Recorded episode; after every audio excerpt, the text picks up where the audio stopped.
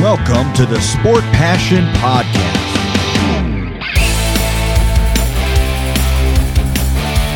And here is your host, Lars Marendorf.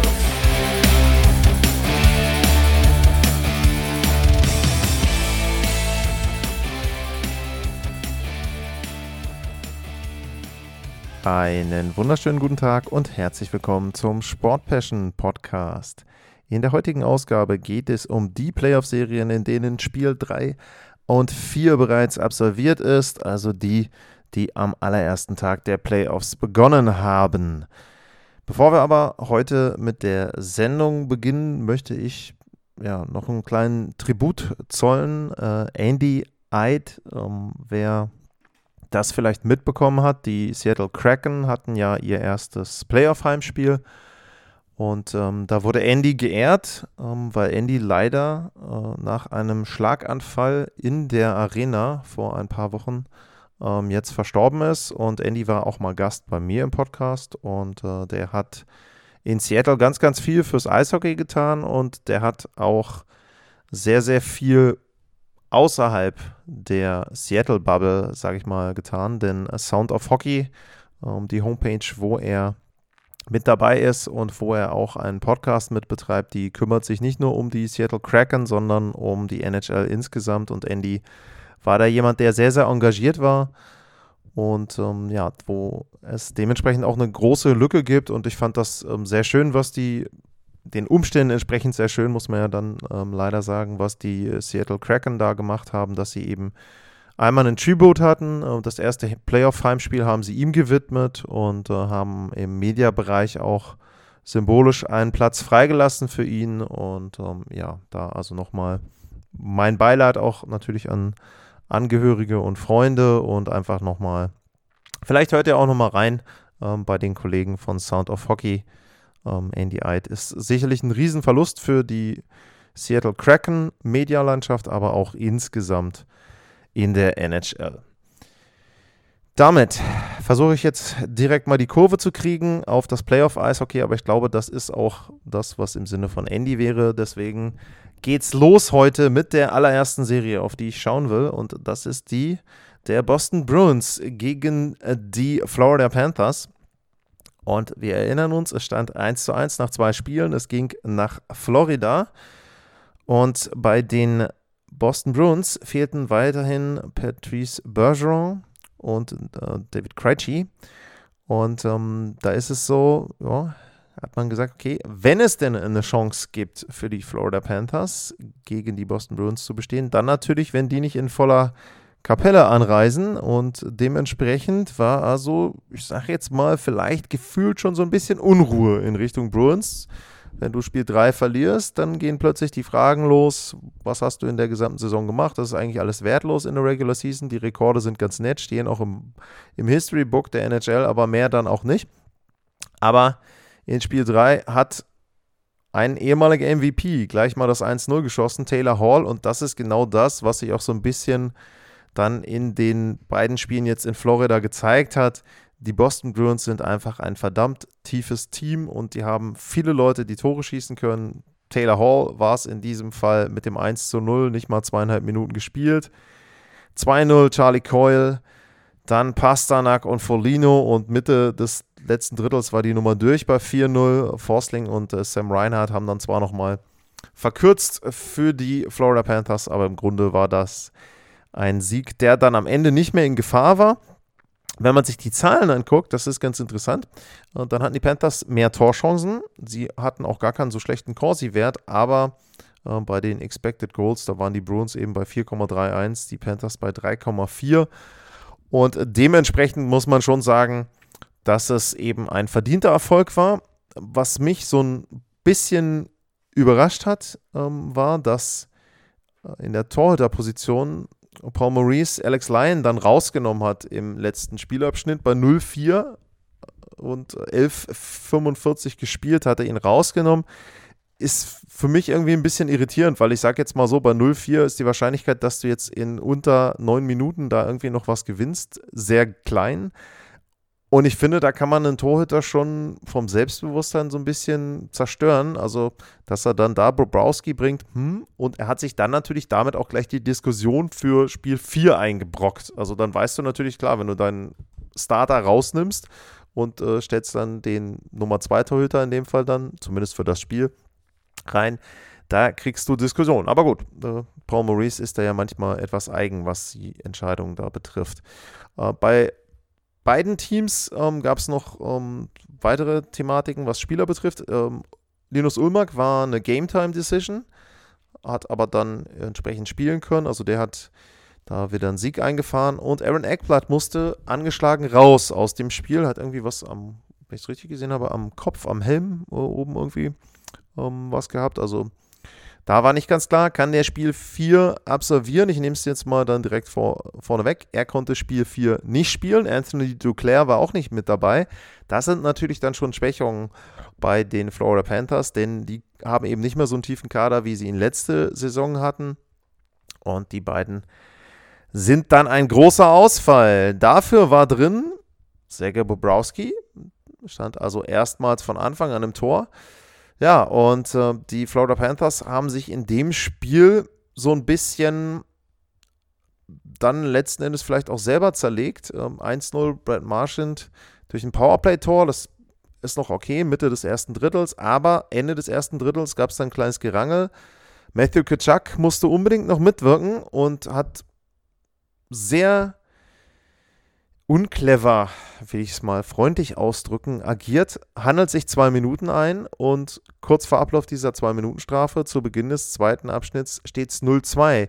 Und da muss ich dann sagen, gefühlt war das Ding dann fast schon vorbei. Kaczak hat dann selber noch ein richtig schönes Tor gemacht und ähm, dann auf 2 zu 1 verkürzt, aber die Boston Bruins haben das dann sehr souverän nach Hause gespielt. Tyler Bertuzzi nochmal mit dem 3-1. Sam Bennett verkürzt zwar nochmal in Überzahl, aber dann fällt das 4-2, 5-2 und nachher das 6-2. Taylor Hall auch wieder mit dabei. Vier Tore insgesamt schon in der Serie und am Ende blieb den Florida Panthers eigentlich nur noch Unruhe zu stiften und das war dann soweit, dass Linus Ulmark die Faxen dicke hatte und am liebsten die Fäuste gegen Matthew Kitschak eingesetzt hätte. Der Schiedsrichter und der Linesman haben das dann unterbunden. Normalerweise lässt man ja auch keinen Torhüter gegen den Spieler kämpfen. Ist aber ungewöhnlich, dass ein Torhüter überhaupt freiwillig gegen einen Spieler dann einen Faustkampf riskieren will. Ist ja dann meistens so, dass die eher untereinander sich bespaßen möchten. Ja, was gibt es sonst noch zuzusagen? Die Boston Bruins ganz klar im Driver Seat. Serie ist für mich in fünf dann vorbei. Ich glaube nicht, dass sie sich das jetzt nochmal nehmen lassen, zumal höchstwahrscheinlich Bergeron zurückkommt. Also da nochmal Verstärkung kommt. Bei Florida, wie gesagt, ist nicht ganz klar, ob Aaron Eckblatt wieder spielen wird. Duclair habe ich gesagt. Und bei den Bruins vielleicht noch bemerkenswert, äh, Dimitri Orlov hat in allen vier Spielen eine Vorlage gehabt. Also das ist natürlich Tyler Bertuzzi, zwei Tore. Das sind richtig gute Verstärkungen, die sie da eben zur Trade Deadline sich geholt haben.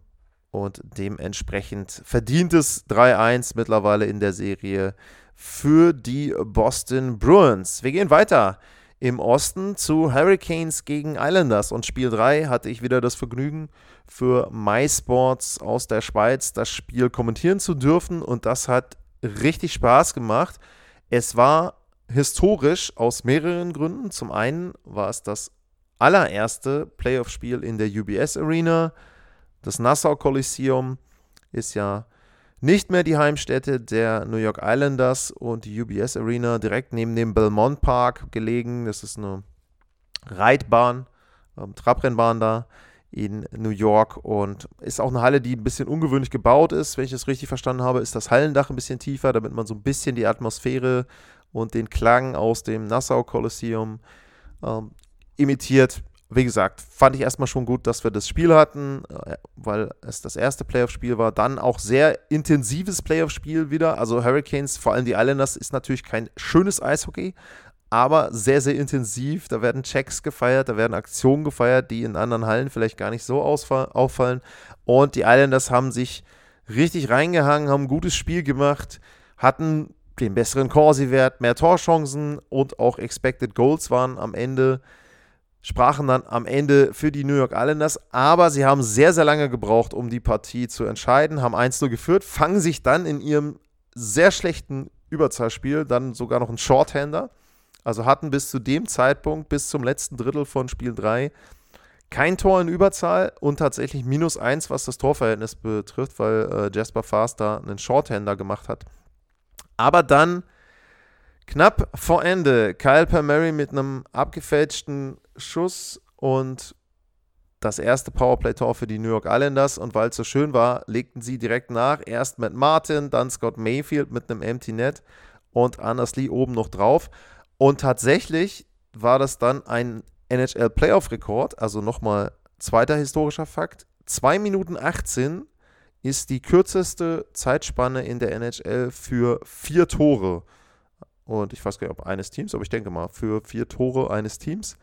Und damit 5 zu 1 für die New York Islanders. Und ich habe dann auch Artikel gelesen, wo so ein bisschen stand, naja, die liegen zwar noch zurück, aber kann es sein, dass die Serie gekippt ist? Was natürlich auch daran lag, dass bei den Carolina Hurricanes nach Svechnikov und Pacioretty äh, Teuvo Terravainen auch noch ausgefallen ist. Der hat sich einen, der hat einen Handbruch erlitten in Spiel 2 gab es einen Slash, wurde nicht gepfiffen. Da war natürlich äh, Rod Brindamore sehr, sehr nut oder äh, ich glaube, ein, ein Pist hat er tatsächlich gesagt äh, in der Pressekonferenz. Ja, und so gefühlt war es so, ja, Vorteil New York Islanders, wenn sie das jetzt clever spielen, wenn sie wieder das Publikum mitnehmen, dann könnte es sein, dass sie mit einem 2-2 nach Carolina fahren und dann ist der Druck richtig bei den Hurricanes. Ja, und irgendwie weiß ich nicht, ob sie zu viel wollten, aber vor allem in den ersten beiden Abschnitten in Spiel 4 haben sie nicht wirklich clever agiert, haben sich ein Powerplay eingefangen. Am Anfang durch einen Bandencheck haben sie Glück, dass da keine fünf Minuten gab, gab nur zwei Minuten, aber das reichte für das 1-0. Seth Jarvis für die Carolina Hurricanes. Dann gab es allerdings wirklich eine schlechte Schiedsrichterleistung. Also äh, da muss ich echt sagen, da kann ich schon den Ärger zwischendrin verstehen. Wes McCauley war der Schiedsrichter, der tatsächlich in Spiel 3 mal für 5 oder 10 Minuten Schiedsrichter war, weil der eigentliche Schiri sich verletzt hatte und kurz raus musste. Ja, und Wes McCauley hat zum Beispiel einen Pfiff, wo äh, Matthew Basal in die Bande gecheckt wird von Brent Burns, gibt zwei Minuten wegen Boarding, meine ich, und, oder wegen Crosscheck, ist ja wurscht.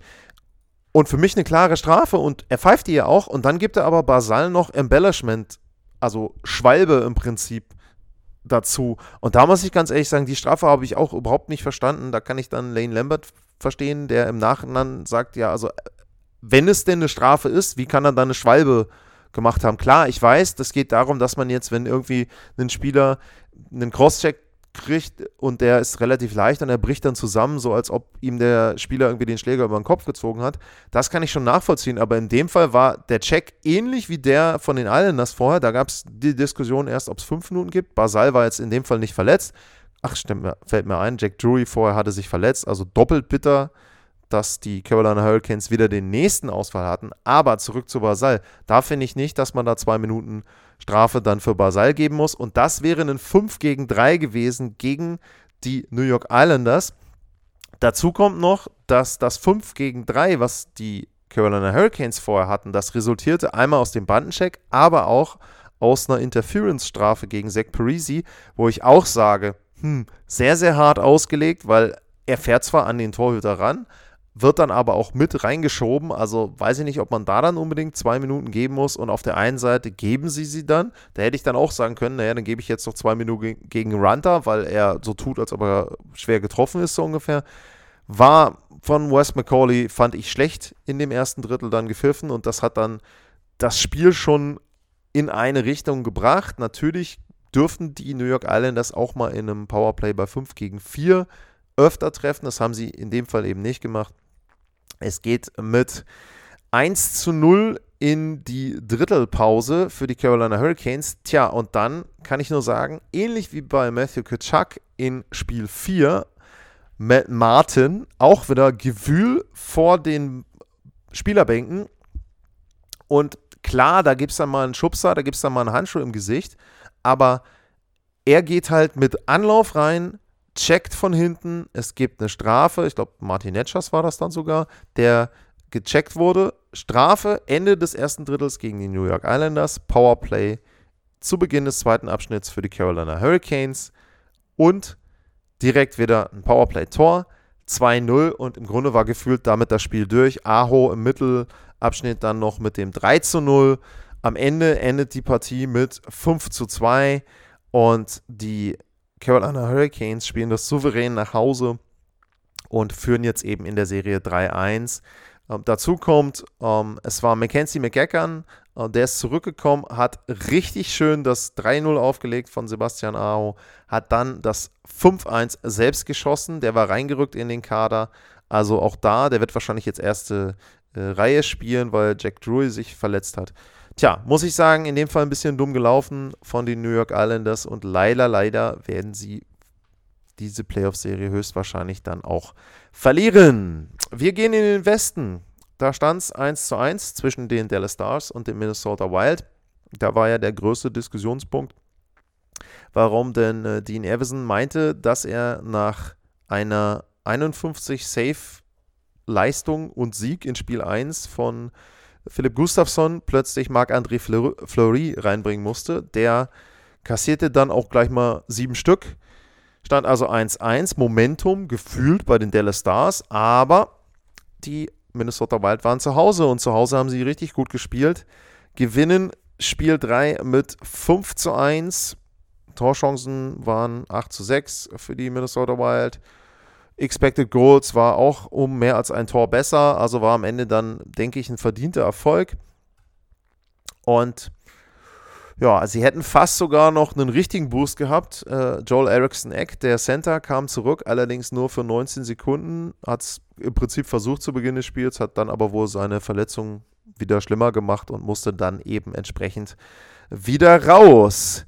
Wir gehen in Spiel 4 zwischen den beiden Teams und Spiel 4 war eine Partie, bei der es dann danach auch wieder Diskussionen über die Schiedsrichter gab. Und ganz interessant, Peter Burr, der Coach der Dallas Stars, der hat zwischendrin so suffisant in der PK fallen lassen, naja, also so richtig viele Strafen haben die Minnesota Wild bisher noch nicht bekommen, obwohl sie ja in der regulären Saison das Team mit den oder mit viel mehr Strafzeiten waren als die Dallas Stars. Und das ist natürlich immer so, man sagt dann immer schön, working the referees, also er hat dann einen fallen lassen, hat gesagt, naja gut, ne, wir würden jetzt mehr Strafen erwarten. Dean Everson hat dann zwar geantwortet mit, naja, ähm, also äh, es könnte ja auch sein, dass da gar nicht so viele Strafen sind und hat zwar nicht gesagt, dass die Dallas Stars keine Schwalben machen, aber er meinte, meine Spieler tauchen nicht, also diven nicht, äh, schmeißen sich nicht hin und nehmen keine Strafen. So und naja, das war schon erstmal für den neutralen Zuschauer schön zu sehen,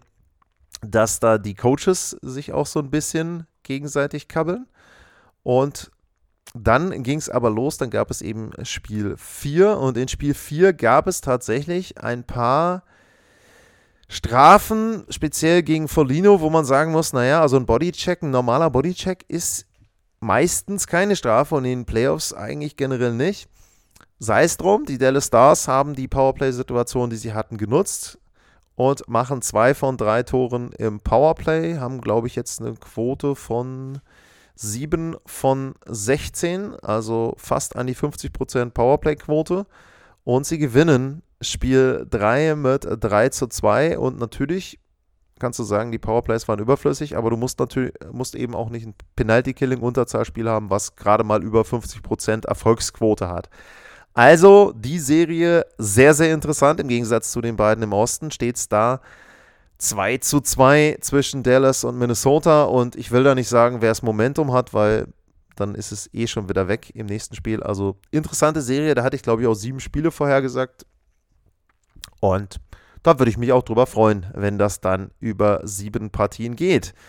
Wir schauen auf die letzte Serie im Westen und in der heutigen Sendung. Und das ist die zwischen den Edmonton Oilers und den Los Angeles Kings. Neuauflage aus dem letzten Jahr. Wir erinnern uns, da stand es auch 1 zu 1 nach den ersten beiden Partien. Meine ich jedenfalls. Muss ich mal gucken.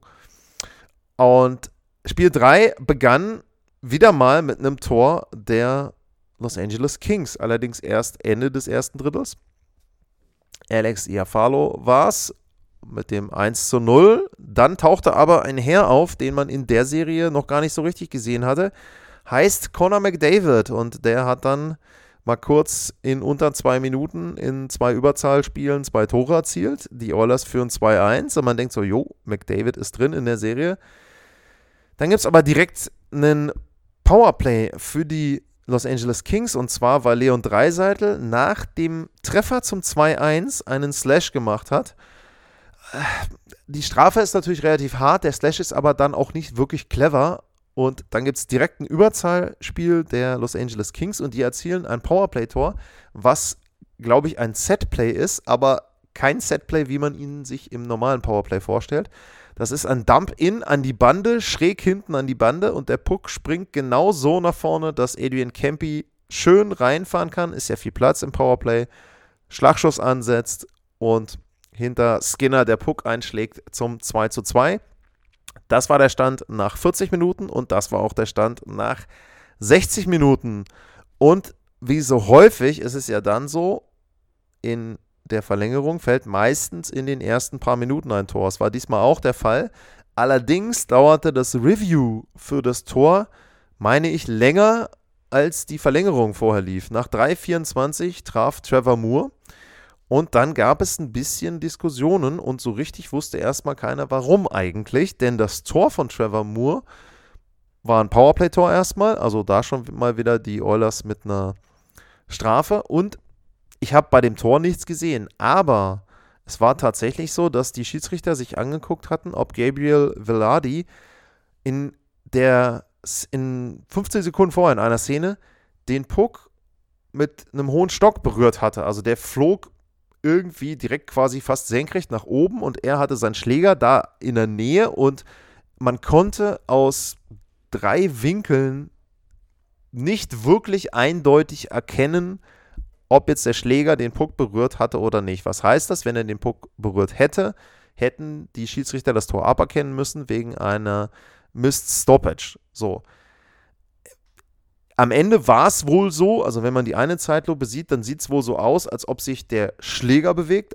Der, die Bewegung des Pucks kann man nicht so richtig erkennen, aber wohl die Bewegung des Schlägers. Und das spricht dafür, dass wahrscheinlich der Schläger am Puck war. Ich muss aber wirklich sagen, da finde ich, ähm, dass bei The Athletic der eine Artikel sehr, sehr viel darüber aussagt, wie man das Ganze handhaben soll. Ich finde, es sollte irgendwann ein Zeitlimit geben. Es geht ja bei diesen Videobeweisen darum, eine klare Fehlentscheidung zu verhindern. Und wenn ich am Ende länger brauche, diese Entscheidung zu treffen, als die Spielzeit vorher war in der Verlängerung, dann kann das ja keine eindeutige Entscheidung gewesen sein. Dann kann ich ja nicht in irgendeiner Form dort schnell zu einer Entscheidung getroffen sein. Deswegen sollte man da vielleicht ein Limit setzen von einer, von mir aus noch von zwei Minuten. Ich glaube, selbst das hätte da nicht gereicht. Und dann sagt man, komm, ähm, Call on the Ice Stance, das ist ein Tor. Am Ende haben sie gesagt, es ist ein Tor. Und natürlich haben sich die Oilers darüber aufgeregt, kann ich verstehen, ähm, weil die natürlich sagen, schwarz-weiß, also wenn wir denn auf der einen Kameraeinstellung erkennen können, dass der Schläger am Puck war, dann darf das Tor nicht zählen. Wie gesagt, auf der anderen Seite, es tut dem der Stimmung in der Halle natürlich nicht gut, es tut der Stimmung vom Fernseher nicht gut, dem Spiel insgesamt finde ich, tut es nicht gut. Ja, die Entscheidung soll richtig sein, aber dafür dann so lange zu brauchen, weiß ich nicht. Also da würde mich übrigens eure Meinung interessieren.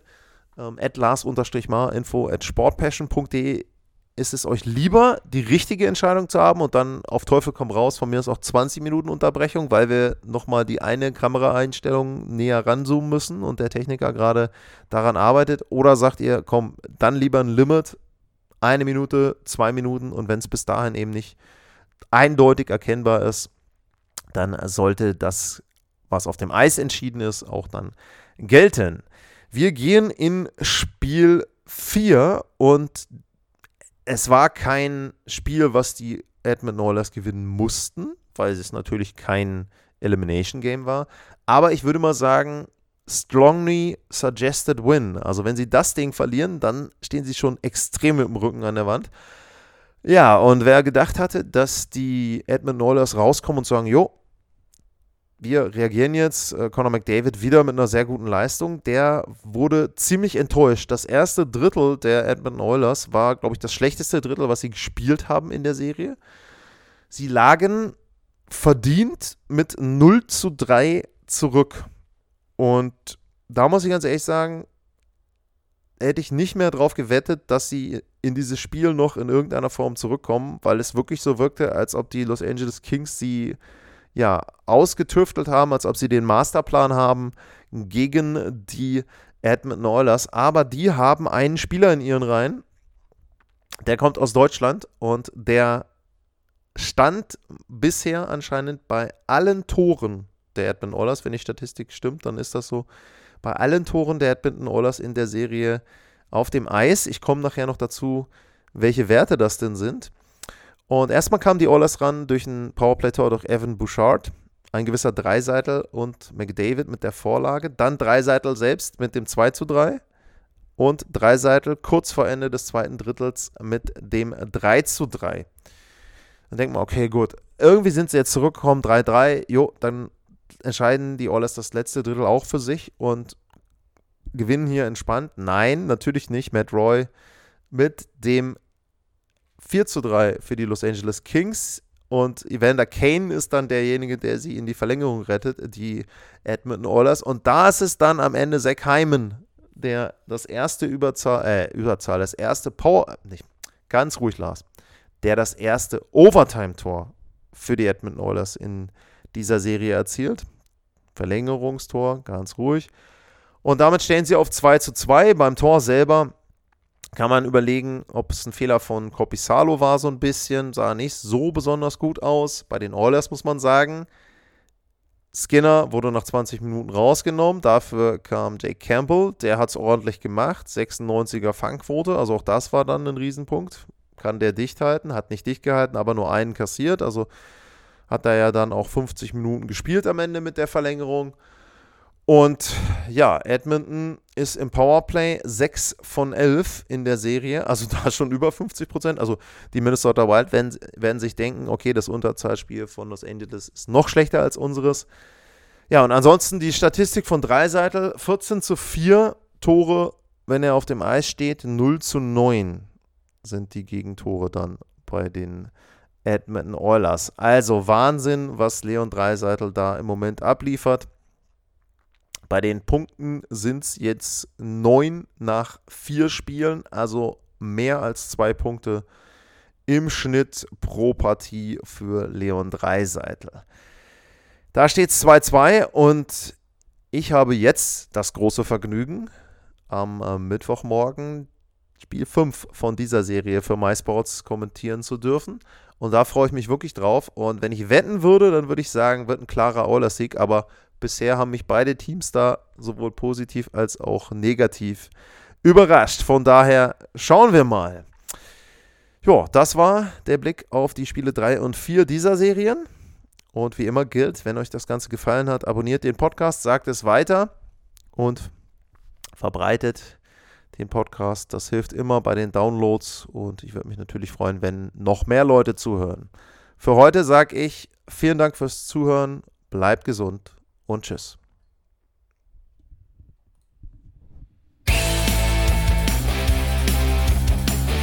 Sportliche Grüße. Das war's, euer Lars.